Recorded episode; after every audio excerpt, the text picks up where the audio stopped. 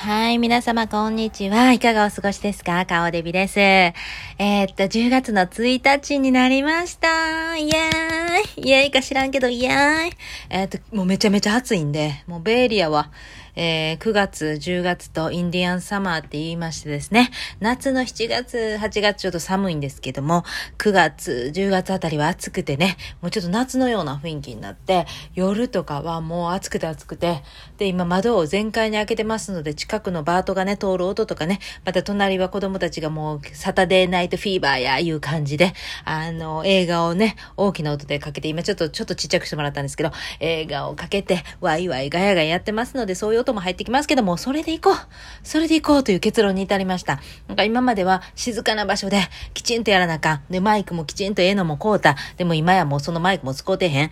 結局そうやっていろいろこう自分の中でこうせなあかん、ああせなあかんって、あの、枠組み作ってしまうから、だから何にも進まへん。ええー、ねん。何がポイントか言うたら、私はただ自分の声を録音して、えー、っと、記録してるだけのこと。もうそれでいいんだから。だからもうこれでいいのよ。そして等身大で行くこと。ああ、私、えー、今日はテンション低めやから今日はやめとこうとかね。あと、あの、私もアップダウンすごい激しい人なんで、テンション下がってる時に、えー、嫌なね、聞いて、あっちの相手の方がね、わあ、なんか顔デビさん今日ドヨーンとしてるわとか、いや、なん、どうした顔デビさん今日めっちゃ語ってるやんとか、あの、え、今日全然思んないねんけどとか、いろいろあると思うんですけど、もうね、関係ない。もう気にしない気にしない。もう私は私らしく撮りたい時に撮るし、その時の話の内容が聖書の話ばっかりしてんなこいつみたいな時もあるかもしれないし、あれ愚痴の話ばっかりやなっていう日もあるかもしれんし、はたまたね、あの、おもろいことを言ってるかもしれへん。せやけども、それは、あの、その何、聞いてる方のためにこうしようとかああしようとかじゃなくて自分がどう思ってるのかっていうこのね、えー、感じでいきたいなと思うんで、もうだからもう、10月1日から私はまあもうね、自由に、まあ前から自由なんですけど、自由に、あの、私らしくやらせていただきたいと思います。よろしくお願いいたします。いやー、この指が切った気づきからっていう話から話が飛んでるんですけども、え中指ね。中指のお兄ちゃん指ね。これはもう本当に、えっ、ー、と言いましたね。前回も言いました。何をするにもこの中指の、右手の中指、利き手のね、中指のお兄さん指、まあ中指か。これはよう使ういうこと。もう箸を添えるのもこれ。ね。で、鉛筆を添えるときもこの指を使う。そしてエロをするときもこの指。バートが通りますよ。はい。中指はもうエロも使うし、そして、えー、っと、あと何に使う？言ってた私。もうほら、もう忘れてる。中指はエロの時も使うし、え、何の時言ってた私？あ、怒った時にも使いますっていう話やったな。だからこの中指大事やのにも傷ついて、でも2週間経ってるんですけど、傷はもうしっかり治ってきてるし、あのバンデードももちろんしてないんですけど、やっぱり当たると痛いんです。ズキンとくるんです。だからね、あんまり眠りしないで、あの、YouTube の編集もね、まあ、しないでいてるんですよ。ちょっとコーヒーしばきます。はい。そういうわけなんです。今日はね、夜なんですけど、今ね、7時1分。ね。7時になってコーヒー飲むんですよ。もう朝からね、今日はコーヒー飲まずに出たの。というのはね、今日は朝からね、エメリベルってね、あの、車でだいたい下道で、30分くらい走るかな。それぐらいの距離にあるところで買い物して、そして、あの、お昼ご飯と夜ご飯の料理の仕事もあったから、もうそれ曖昧までやってたんですよ。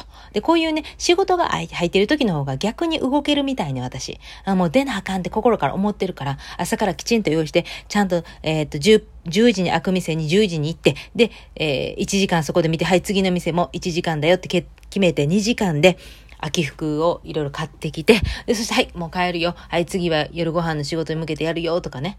だからもうその場合はもう昼ご飯のやつはもう先にもう朝一で作って、そして昼のやつを届けるとかね。もうなんかそういう風にこう自分の中でこう頭で組み立ててして、してたので、今日はね、すごい良かった。もう本当に今週はまたドヨーンと落ちてて、ドヨーンとというか、もうちょっととずつこう変化の時に来ていてて、で、私がこうもう上がっていくでっていう風に上に上に上がっていくでみたいな感じになってる時に、え、ちょっとどうしてなんかわからへんけど背中を引っ張るような感じがあるわけよ。でその背中を引っ張ってる人も引っ張ってるか感じてないと思うけど、そういうので私なんかすごく重たくてドヨーンとしてて、プラス、ハイランビ。もうハイランビかなわんわ。ハイランビはね、ちょっとコーヒー一緒に分けます。はい。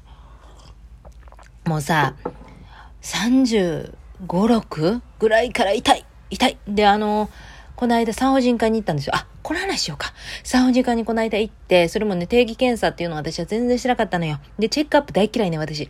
あの、あと、と何あの、ああいう検査ね。あの大嫌いね、私。もうその癌を見つけるためのね、検査なんかしたないわけよ。もう私はそんなんせんと、もう私すっごいね、ネガティブな女性なんで、一つ心配事があると、もうガタンと落ち込むわけよ。だからこれでもしね、初期の段階で癌でも言われてみ、もう私はもうあかん。死ぬんだ、死ぬんだとかって、もう、もう鬱になってしまいますから、私はもう逆に病気を知らないで、あの、行きたいなっていうようなタイプ。それで言うとですね、ある人がですね、余命宣告されてたんですよ。もう余命半年やって言われててね。で、そして、えー、それを、あの、まあ、年配の方やったんで、家族だけが知ってて、その本人は知らない状態やったの。で、そして、本人は知らないまま生きてて生きてて、もうね、そっからね、余命宣告されてからもう、もう半年って言われてたのによ。もう3年、5年、今生きて、そしてまだまだ元気で生きてはって、全然知らないから自分の病気なんて。もうこれってやっぱり大事なんじゃないかなって、知らぬが仏っていうやつ、あんな感じも知らん方がもう幸せってことですよ。だから私はね、病院行ったことなく、行ったことっていうか、その check up とか全然しなかったんだけど、いや、この間もあんまりにも行ってないからってみんな家族から go go go go 言われて、ほんで、あの、行ってきたんです。で、そして、あの、産婦人科ね、行ってきて、ほんで、あの、そのナース、あの、先生がね、私の担当の先生優しいんですよ、白人の先生。で、もう別に、あの、何、通訳の人ね、あの、電話でやったらできるんだけど、まあ、それも返さな、しなくても、まあ、全然すごいパッションで分かってくれる人なんで、ちょっとコーヒーしばきます。はい。で、見てもらって結局子宮頸がんに関しては何もなかって大丈夫だったんですけど、あの、あと IUD っていうの入れてるからね、私それもチェックしてもらって、あ、大丈夫、この位置もちゃんとあると。で、あの、胸の検査みたいな、ちょっと触ってもらって、あ、大丈夫、みたいな。んで、ここちょっと不思議なんだけど、あの、日本だと、その産婦人科っていうのは、あの、おっちゃんの先生が多かったりするやん。で、あの、また開き椅子みたいなのに座るやん。で、そのまた開き椅子座って、グイーンとかされて勝手にさ、あの、足グーッとか上げ、あの、な、開かされるやん、ギャンとか。で、そしてお腹のとこになぜかカーテンが敷かれてるって、こういうね、不思議な環境のもとでやられるんですけども、あの、また、あの、大事なところにプッとね、の金具とか入れるやん。あの金具入れるやつも、えー、日本の場合はピャッとやってガンとやってもね、結構痛かったのよ。そのイメージが強かった。でも、アメリカに来て産婦人科に行くようになって、で、また出産もアメリカで、えー、一人は出産アメリカ、一人は日本。だから両方のことを知ってるんですけどね、一応ね。だから、この日本とアメリカって全然違うわけですよね、さ、あの、出産もね。で、そして、あの、アメリカでやってて何が良かったって、その、検診する、検診、なんていうのああいうの。えー、っと、え？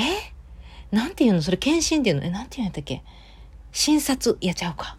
何？その、指にグー、まあ、指を、穴、穴に指グー入れるってことですわ。で、それをするときも、女の先生で、まず女の先生。そして、私にはドキドキしないように、まずね、あの、また開き椅子なんかない、あの、じゃあないんですよ。普通の、まあ、ベッドっぽいあれに、あの、ガキッと下から、そのまた置く、あれが出てくるわけですね。で、そこに足をトントンと置いて、ほな、もうちょっと下がってきて、とか言ってね、お尻がちょっとちゃんと見えない。あ、もうちょっと下がってきて、とかは言われる。で、そして、もうちょっと開いてくれますかとは言われるの開くよね。で、そしたらね、この人がね、どう？お子さん元気？とか言って、何歳になったなんやかんや？とか言って、もうこう、あの、ちょ、リラックスするために日常の話をちょっとするわけやんで、あ、なんやかんやかんや？とか言って。で、そしたらね、あの、えっ、ー、と、ここに、太ももの内側に指、指を、指をっていうか、えー、っと、3、4本あれをトーンとこう、トントンとするわけですよ。トントンと来て、先生がね、トントンと来て、スッと来て。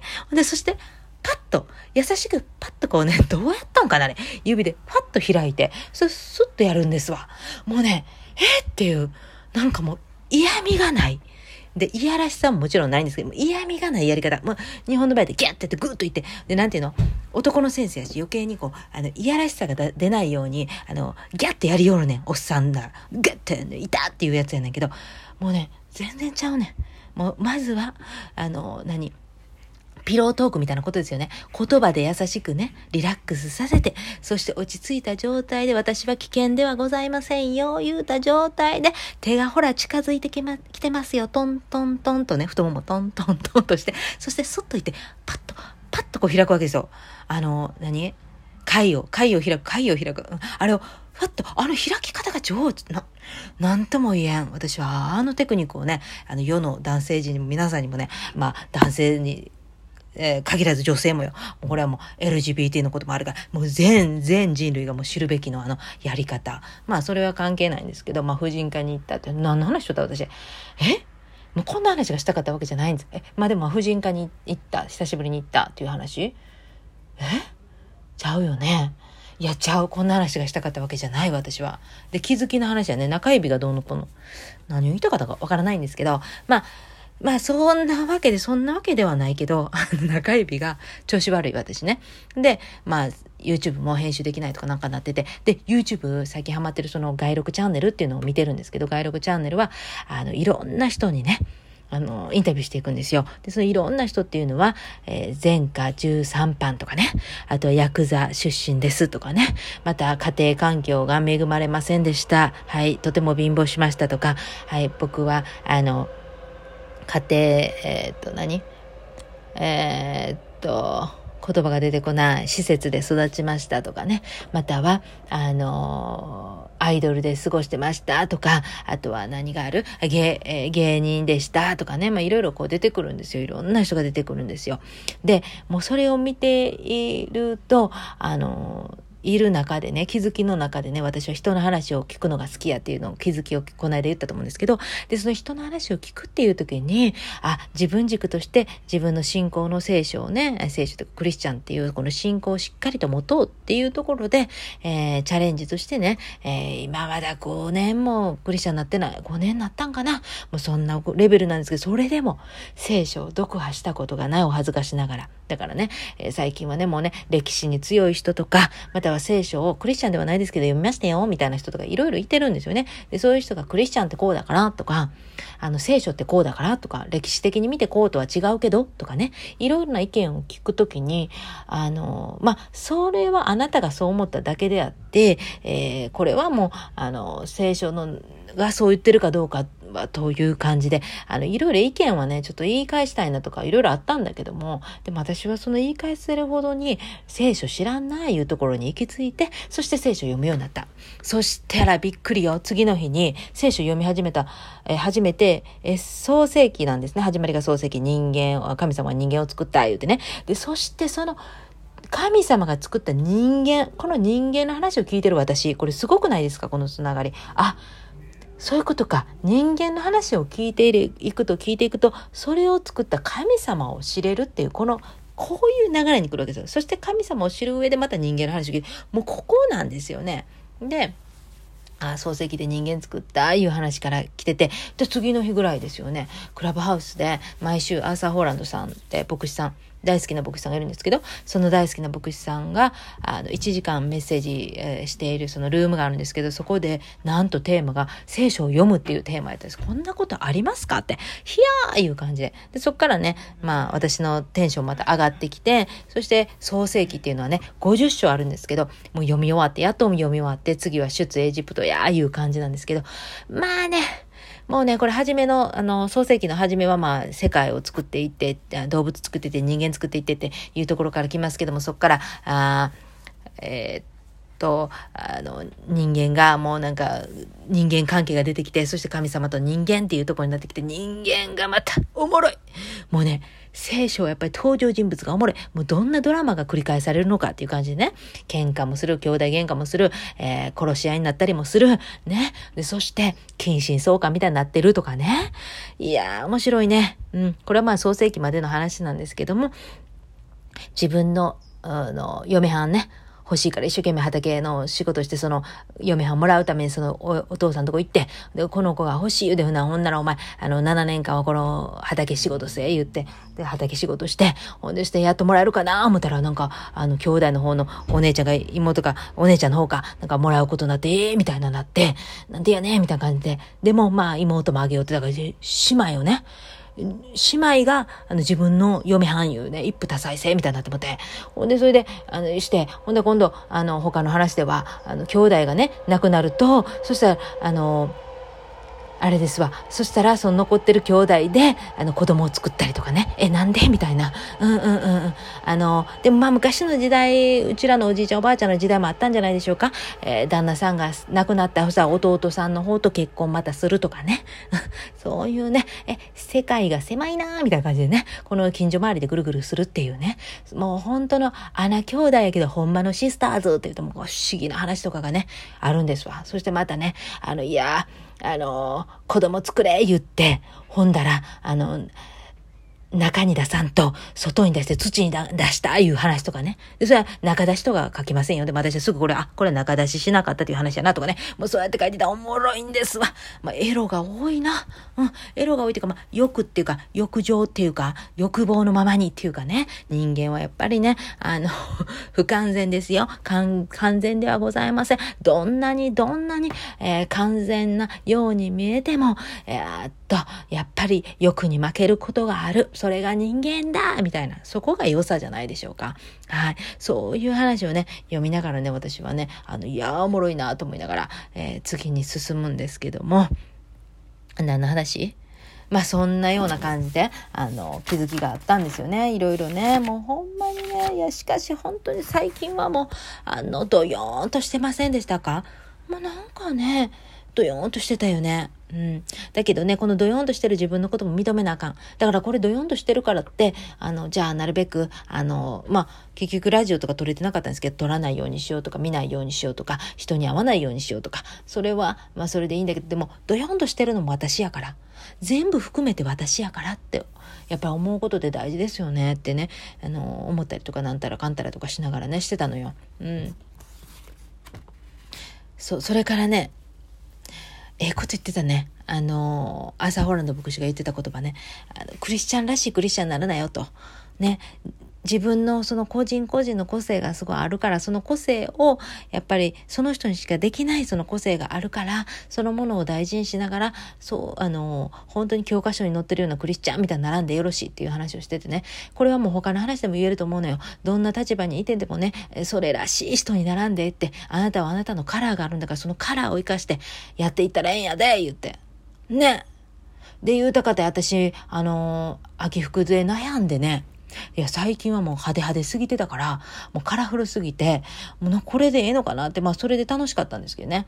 でもちょっとなんか、あのー、ちょっと、なんていうの、しっとり系の綺麗めな路線に行こうかなとしてたんだけど、いや、ちょっと待てよ、それって私らしくないやんってね、思ったんよ。いや、そんなんは他の人ができるやん。そういう格好は他の人ができる。私にしかできない格好をしていこうやっていうところにまた行き着いてきてるよね、またね。だからちょっと秋服はちょっとしっとり系も買ったんですけど、やっぱりそこでパンチ効かして、あの、派手めなも取り寄せて、取り入れて、みたいな感じで、やっぱ自分らしさをね、もっと追求していくべきだよね。うん。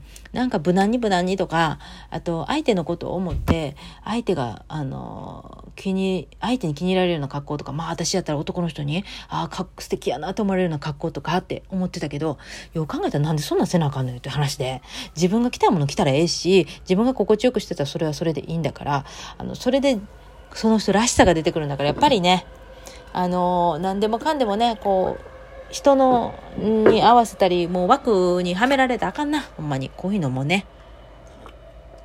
もう本当に枠にはめられた瞬間、その人は全然おもろなくなるからね。やっぱりね、あ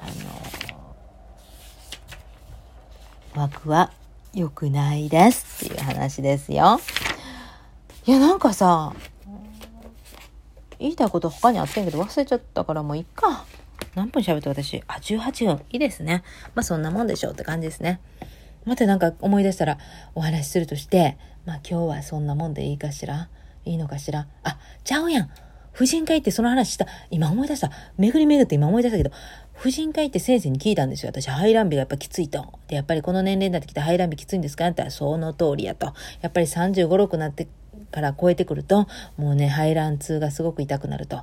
で、今 IUD 入れてはるけど、もし、あれやったらピルに変えたら、うん、ちょっと、あの、落ち着くかもしれないよ、言うて。で、私、IUD ってそのなんか、T 字になったやつ入れてるのね、中にね。で、それがまあ10年持つというやつなんだけども、それホルモンなしだから。で、ホルモンありっていうのがあるのよ。で、ホルモンありのやつはもっと短くなるんだけども、交換がね。で、そのホルモンありだったら、あの、生理が少なくなるのよ、量が。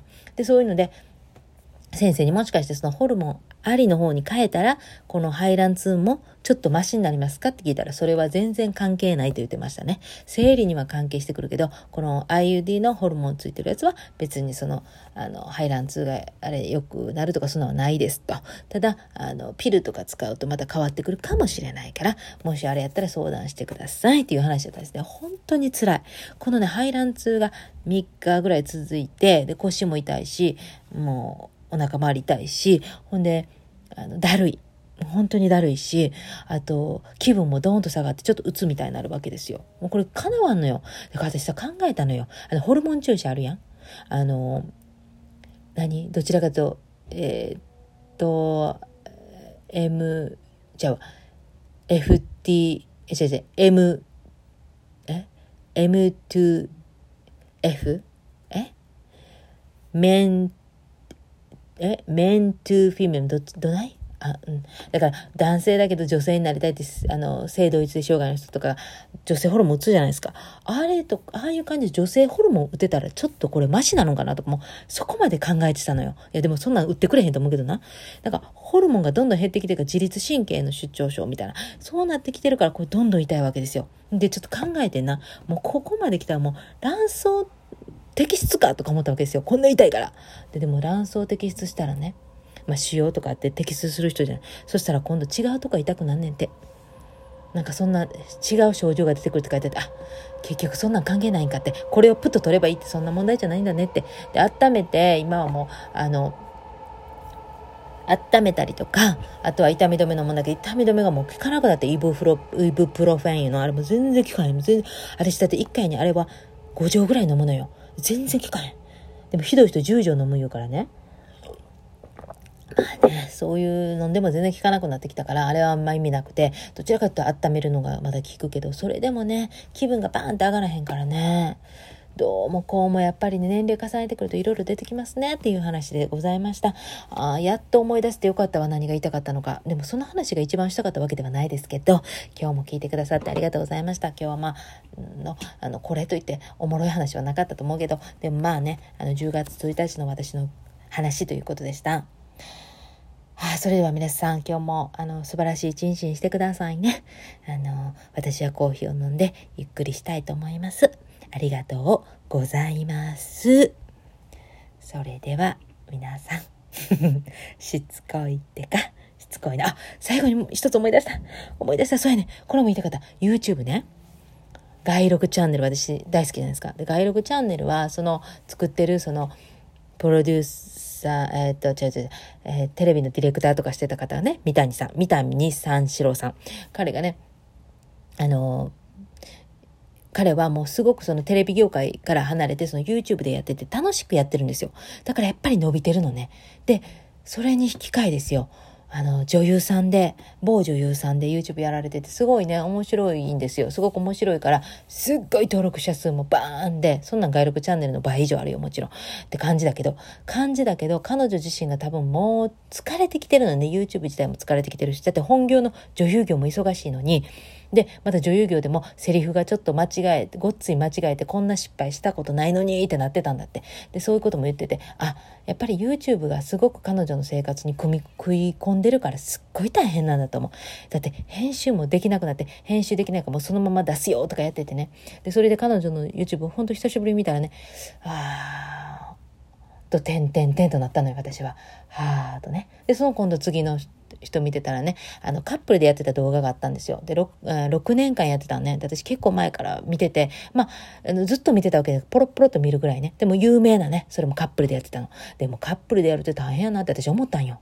よおるやんかカップルで、あの、入れ墨で名前一緒に掘るやつ。あれ絶対別れるから。あれ、入れ墨は、名前は絶対入れちゃダメって、本当はね、その人が、あの、不幸になるとか、その人と別れるって、これはね、入れ墨やる人だって誰でも知ってると思うねんよ。で、入れ墨の、あの、タトゥーの人、堀氏も必ずそれは言うてる。このジンクスがあるのになんでやるかな。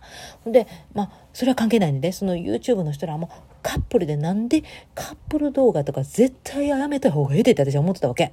で、まあ、家族動画はまあまあ、家族やからまあいいとしても、いや、カップルは絶対別れるで、と思ったら、安野の城でね、こう6年経って、もうごっつい登録者数よ。